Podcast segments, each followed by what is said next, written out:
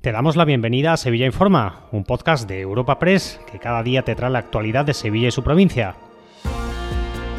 Estas son las noticias más relevantes de nuestra agencia en el día de hoy. Comenzamos un nuevo episodio de Sevilla Informa, el de este miércoles 15 de noviembre, en el que la ciudad empieza a sufrir las primeras molestias por la gala de los Grammys que acoge este próximo jueves el Palacio de Exposiciones y Congresos. Este miércoles ya está cortada al tráfico la calle Doctor Miguel Ríos Sarmiento en el cruce con Urbano Orad, una prohibición que se repetirá este jueves desde las 2 de la tarde y hasta las 3 y media de la madrugada. En el ámbito local, el ayuntamiento ha presentado a vecinos y sector de hostelería el borrador de la nueva ordenanza de veladores a fin de que se hagan propuestas. El planteamiento que hace el gobierno de José Luis Sanz pasa por permitir beber en la calle en los bares clásicos de la ciudad en un tramo horario acotado. En cuanto a los establecimientos con veladores, si estos acumulan dos o más multas por incumplimiento de la ordenanza, perderán la licencia para poner mesas. Juan de la Rosa, delegado de urbanismo. Ya hemos convocado a la comisión de veladores, en la que están representados hosteleros y vecinos, tras seis años sin convocarse.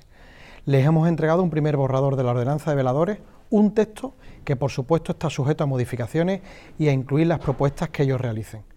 Nuestro único objetivo es elaborar un texto que esté consensuado con todos y garantice la convivencia con los vecinos.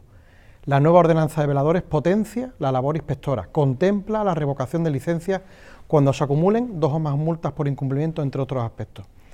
Al final de noviembre, como dijimos, como dijo nuestro alcalde, volveremos a mantener otra reunión para seguir trabajando de forma coordinada y consensuada con el fin de que en febrero esté esta ordenanza aprobada. La Junta de Andalucía enfría las expectativas de contar pronto con un nuevo colegio público en el centro de Sevilla. En este sentido, el Gobierno andaluz ha anunciado que se harán catas arqueológicas en la totalidad del solar de los Jardines del Valle. Del Pozo ha señalado que las primeras catas confirman el valor arqueológico de la parcela y la necesidad de otra fase de excavación. Patricia del Pozo, consejera de Desarrollo Educativo.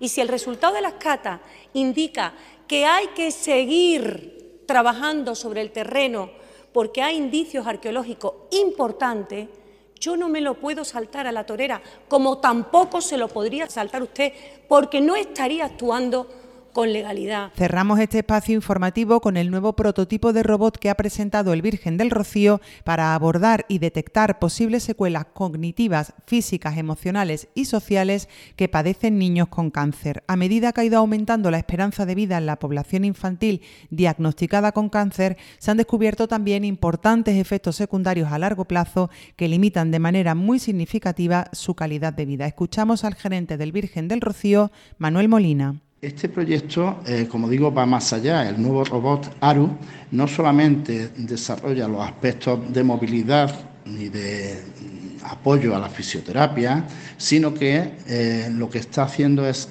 ir a la interrelación en el ámbito emocional, facilitando la interacción entre el paciente y el robot, en este caso ARU, que tiene una mayor funcionalidad. Un apunte antes de la despedida, el Zurich Maratón de Sevilla 2024 va camino de agotar sus dorsales disponibles, dado que quedan algo menos de 3.000 y ha superado ya la barrera histórica de 4.500 corredores inscritos. Te recordamos que puedes suscribirte y descubrir el resto de episodios de este podcast en nuestra página web, entrando en europapress.es barra podcast o a través de las principales plataformas de podcasting